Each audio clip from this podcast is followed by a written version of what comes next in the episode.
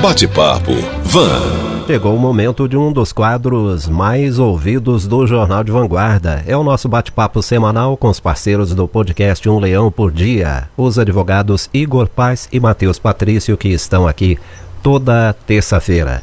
Doutor Igor Paz, bom dia. Bom dia, Rodolfo. Bom dia a todos os ouvintes. Doutor Matheus Patrício, bom, Bom dia. dia, Seja bem-vindo. Bom dia, pessoal. Como é que Bom, com a internet as relações humanas foram se tornando digitais e isso gerou um grande banco de dados pessoais online, um acervo sem fim de fotos, vídeos, áudios, documentos e músicas. Tudo isso aos poucos se acumulou na nuvem sem que as pessoas pensassem no que poderia acontecer. O que é feito depois de tudo isso? O que é feito com tudo isso depois que a pessoa morre? Nós vamos conversar então a respeito com os nossos parceiros Igor Paz e Matheus Patrício. Bom, doutores, vamos conceituar o que é herança digital? É interessante falar, né, pessoal, que nos últimos anos nunca se acumulou tanta informação igual é, tem se acumulado. Assim, tipo, a gente pode colocar toda a história da humanidade, é, colocando até o início da década de 2000, da década de 2000 para cá, só nisso a gente acumulou mais informação do que já tinha antes. E é óbvio que informação também fala sobre a pessoa específica, a pessoa física. E é nisso que nós estamos tratando hoje, que é o tema da herança digital.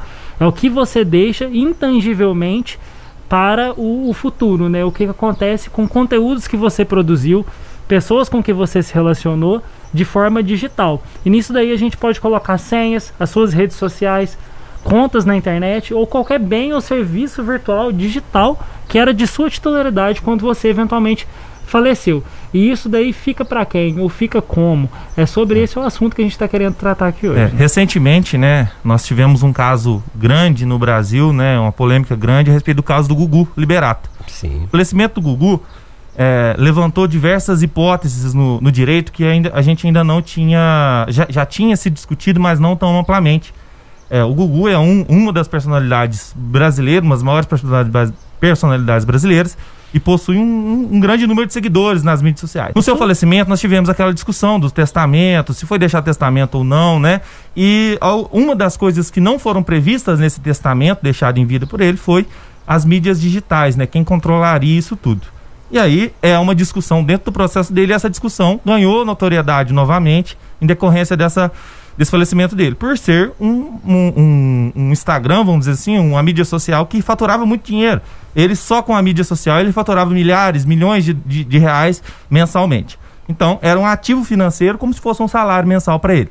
Naturalmente, quando a gente trata de herança, herança são os bens deixados por um falecido, independentemente se eles são materiais, ou seja, carros, casas, dinheiro em conta bancária, ou imateriais, como no caso nós estamos discutindo as mídias sociais ou então qualquer outro bem imaterial que ele tenha deixado, tá? É. Interessante. muito Interessante a gente interessante. falar daquele assunto né, que a gente conversa bastante em off, até que é a renda passiva, que é alguma coisa que você gerou e trabalhou hoje que gera dividendos para você posteriormente. Então, dando um exemplo, um vídeo no YouTube que você produz hoje, ele é monetizado e fica ali monetizando para sempre. Então, por exemplo, texto, foto, filme, qualquer, qualquer tipo de conteúdo que você postou, ele vai te gerar rendimentos posteriores. É. E até hoje se falou muito pouco sobre isso, né? Agora é que esse assunto está vindo à tona, as pessoas estão discutindo bastante. Agora, é, você já disse, Matheus, que existe um valor econômico envolvido aí, mas eu queria que vocês é, explicassem melhor quais são esses valores envolvidos nessa questão da herança digital. Sim, posso dar um exemplo, por exemplo, de um, de um vídeo no YouTube. Imagina um produtor, aí hoje aqui em Varginha, por exemplo, nós temos diversas pessoas que produzem vídeos para o YouTube e monetizam isso. É, o YouTube ele paga por a cada 100 mil views um, um valor específico. Então, digamos que tem 100 mil visualizações, assistido 100 mil vezes no Facebook ou no YouTube. O YouTube paga alguns reais, alguns dólares por a cada 100 mil views, certo? Então, se uma pessoa tem muitas visualizações, é, em seus vídeos ou em seus conteúdos, ela consegue ganhar dinheiro com isso das plataformas, naturalmente. Isso já é comum. Hoje nós temos os influencers aí. Em Varginha, em qualquer local, nós temos aqui na região, nós temos diversos é, é, que tem 1 milhão, 2 milhões, 3 milhões de seguidores. Tá? É, nas mídias sociais, nós vendemos é, propagandas, ou seja, a vanguarda quer anunciar lá no Instagram é, do Rodolfo. E aí o Rodolfo fala, Vanguarda, o valor é X reais. No Instagram do Matheus, Matheus, pra eu fazer uma publicidade para você, é X reais. E é isso, e é assim que se ganha e se torna é, é, monetário esse bem imaterial, ou seja, as mídias sociais. No outro ponto também, né, que é a grande polêmica na realidade das mídias sociais, não é nem o recurso financeiro que se ganha, mas sim a personalidade daquelas informações. Imagina, gente, é, você nas suas mídias sociais, você troca informações é, relevantes. A gente fala de mídias sociais, Facebook, Instagram, é, WhatsApp, qualquer outra mídia de troca de mensagens. Você troca informações muito relevantes, às vezes, com algumas pessoas que você não quer que outras pessoas saibam. Senão você exporia essas informações, você publicaria lá no seu feed para essas informações serem públicas, mas você não quer isso. E aí, no fim, na hora que no seu falecimento, todas essas informações vão a público. Isso pode não ser interessante. E essa é a grande discussão. Não só a parte monetária do que você deixa para trás das mídias sociais. Porque tem gente que tem um perfil pessoal e não ganha nada com isso mas sim as informações são muito relevantes. Às vezes uhum. pode ter uhum. informações empresariais ali, pode ter informações pessoais relevantes, pode ter informações de outras pessoas, né? E que essas informações, se forem levadas ao a, a público, e eu, eu já te questiono, questiono vocês aí, os ouvintes. Se a, o seu Instagram, o seu Facebook fosse levado a público agora, o que, que poderia acontecer? é. é verdade. E tem muita imagem, tem muita coisa interessante. Agora, quem tem interesse nisso tudo, além da família e de outras das pessoas próximas. É, o Igor citou, por exemplo, aí um caso em que hipotético em que determinada empresa pagaria para determinado influencer para poder divulgar um determinado valor ali, uma marca, um produto ou um serviço. Essas empresas sim teriam total interesse. Por exemplo, eu paguei para o Google Liberato divulgar uma marca minha, mas o Google faleceu. E aí, como é que ficou essa divulgação? Ele realmente divulgou? Como é que ficou a, o Analytics, né, que, é, que a gente uhum. fala? Sobre os dados, para quem chegou aquilo, para quem não chegou aquilo. Além, é claro, de toda a família que tem total interesse nas informações e na privacidade, isso que é muito interessante falar a privacidade do falecido. Vale dizer que na, na, nossa legislação atual tem pouca coisa falando sobre isso. A é. gente tem no máximo, por exemplo, o Marco Civil da Internet, a Lei Geral de Proteção de Dados, que garante ali um direito à privacidade, aos dados da pessoa falecida. A gente tem toda uma questão que, que lida com isso, mas o interessante é que, assim, num, de um modo geral, a lei ela tenta colocar dignidade e privacidade à pessoa é. que faleceu. Realmente. E, e, e, é bom dizer que no Brasil não existe nenhuma lei específica para isso, porque é um é. tema muito novo, né? Muito Antigamente, novo, há né? 10 anos, vamos colocar mais cedo, 5 anos atrás, isso nem era pensado, não era recém-discutido. Por quê? Não era relevante ainda, a gente não tinha esse hábito e, esse, e, e, e essa utilização tão constante das mídias sociais. Então a gente não tinha tantas informações lá. Hoje, grandes informações muito valiosas estão lá. Então, o, o direito ele tenta, ele tem a obrigatoriedade de se atualizar e, em decorrência disso. E por certo. isso já existem vários projetos de lei é, uhum. tentando incluir isso, essa, esse tipo de característica que não existia há 10 anos atrás, incluindo a legislação atual. Agora me digam o seguinte, por que esse tema interessa àquela pessoa comum, que não é nenhuma influência, mas que tem atividade ali na rede social? É, o que a gente falou mais cedo, né? Herança digital não é necessariamente valores que você constitui, que tem dinheiro passando por ali. É tudo aquilo de informação que você produziu digitalmente. Então, por exemplo, você tem uma rede social, que nem o Igor comentou mais cedo, um Instagram ou um Facebook. Você conversa com, com o fornecedor, você conversa com é, um, um, amigo, você conversa com algum parceiro comercial, conversas privadas ou conversas comerciais. Para onde aquilo ali tudo vai? O que, que isso tudo faz, acontece quando você falece? Quem que vai ter acesso a isso eventualmente quando você falecer? Uhum. Entendeu? Então, para qualquer pessoa, é um assunto é. muito importante. E, e, como a gente corrige isso? É só para deixar claro. Existe a possibilidade de corrigir essa e evitar que isso aconteça?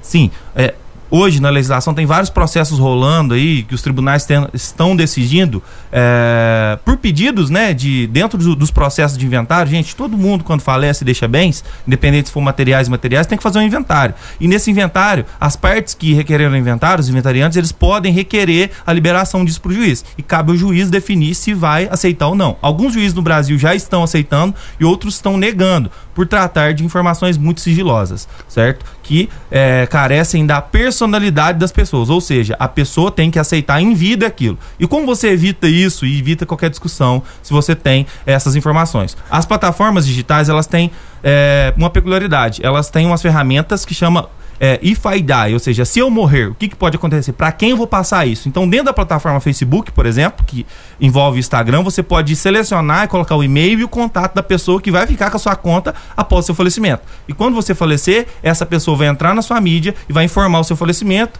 in, incluir o seu certidão de óbito e ela vai conseguir ter acesso às suas informações. Isso você em vida aceitou, certo? É, e outra possibilidade é você fazer um testamento definindo, além isso. das participações, né, que você definir isso, uhum. que você é, quiser dispor às pessoas, você pode ainda definir as mídias sociais para quem ela vai ser direcionada. Interessantíssimo. Isso é pouco divulgado, né? Agora, veja só, o William, lá do Corsete, ele acabou de, de, de perguntar aqui o seguinte, exatamente o que você disse.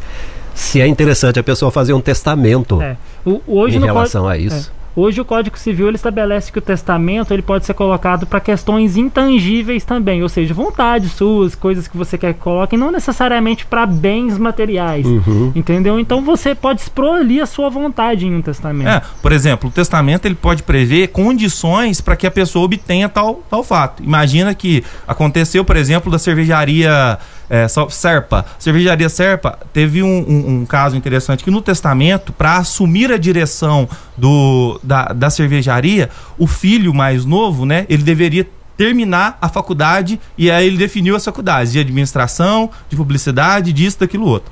Ou seja, quem fez o testamento, o falecido, antes do testamento definiu que você pode assumir diretoria, só que você precisa cumprir esses requisitos. É a mesma coisa das mídias sociais. Senão, eu posso estabelecer, além de tudo, requisitos para que você obtenha isso. Então, o testamento é uma medida perfeita, mas se você está em vida e não quiser fazer o testamento a respeito de mídias sociais, por exemplo, ou outros detalhes e informações que você queira liberar, você pode ir lá dentro das plataformas e solicitar por meio de ferramentas lá nas configurações que isso seja feito. Ou seja, você direciona, é, até o seu próprio celular você tem essa ferramenta, Sim. tanto do Android quanto do iPhone. Acho que os senhores já responderam, mas só para ficar claro, como é que fica o acesso aos perfis, contas, postagens, e-mails depois que a pessoa morre? É, então, isso aí a gente fala sobre a guarda desses tipos de, de informação, né? O Igor comentou rapidinho sobre a, sobre a existência do IFIDI, que é um, um plugin, um botão que, que todas as redes sociais devem ter para poder ter esse tipo de situação. Caso uma pessoa faleça, você coloca ali primeiro a sua vontade.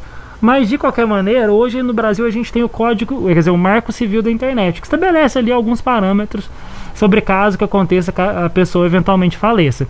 Tem um projeto de lei que está sendo colocado atualmente para acrescentar no Marco Civil também o fato de que caso a pessoa faleça, ela fique ali cerca de um ano o perfil ativado até que alguém possa eventualmente solicitar em alguma algum processo de inventário, ou testamento ou algo do tipo para poder utilizar aquilo ali. É uma proteção para a pessoa, mas tem também, caso a pessoa faleça e aí ela já faleceu mesmo e ela não colocou lá nada no IFIDAI, uhum. você pode fazer algum tipo de requerimento direto à rede social, mostrando uma prova de que você teria alguma relação de sucessão ali com ela, seja com testamento, seja com com um inventário para poder tomar conta daquele valor ali. Bacana. Bom, vocês falaram do testamento digital, né? E eu acabei de receber da Edna, lá da Vargem, o seguinte: olha, Rodolfo, eu sei que aí no rádio o tempo é um fator limitante, vocês não têm como detalhar bastante, mas será que. Eu achei interessante que ela colocou entre aspas aqui, olha só a intimidade. Uhum. Será que os meninos podem fazer uma live a respeito disso? A gente pode, claro. Com certeza. Com então, certeza. Fica aí a sugestão relevante. da Edna, lá da Continua acompanhando a Van, que a gente vai fazer essa live lá no Facebook da Van FM. E só para esclarecer para ela, não sei se foi exatamente isso que ela falou. Testamento digital não, não é exatamente um texto testamento digital. Ele é um testamento normal que você pode registrar em cartório, uhum. normalmente, mas que ele vai tratar sobre herança digital. É, para ser justo, é. quem colocou a expressão testamento digital aí não foi a Edna, não, viu? Eu aproveitei a pergunta ah, dela, mas não. a expressão foi colocada por mim. Pra todo mundo, de qualquer jeito. Então tá bom, olha, eu achei interessantíssimo esse bate-papo aqui. Aliás, uhum. toda semana vocês trazem temas muito bacanas e eu acho que é, é o caminho é esse, né? É prestar serviço, trazer informação de qualidade. Agradeço certeza. muito aí pela presença de vocês. Até a próxima terça-feira. Nós recebemos aqui os advogados Igor Paz e Matheus Patrício. Bom dia, obrigado pela Bom dia a todos os ouvintes, obrigado Rodolfo, obrigado Van. Um abraço, pessoal. Bate-papo Van.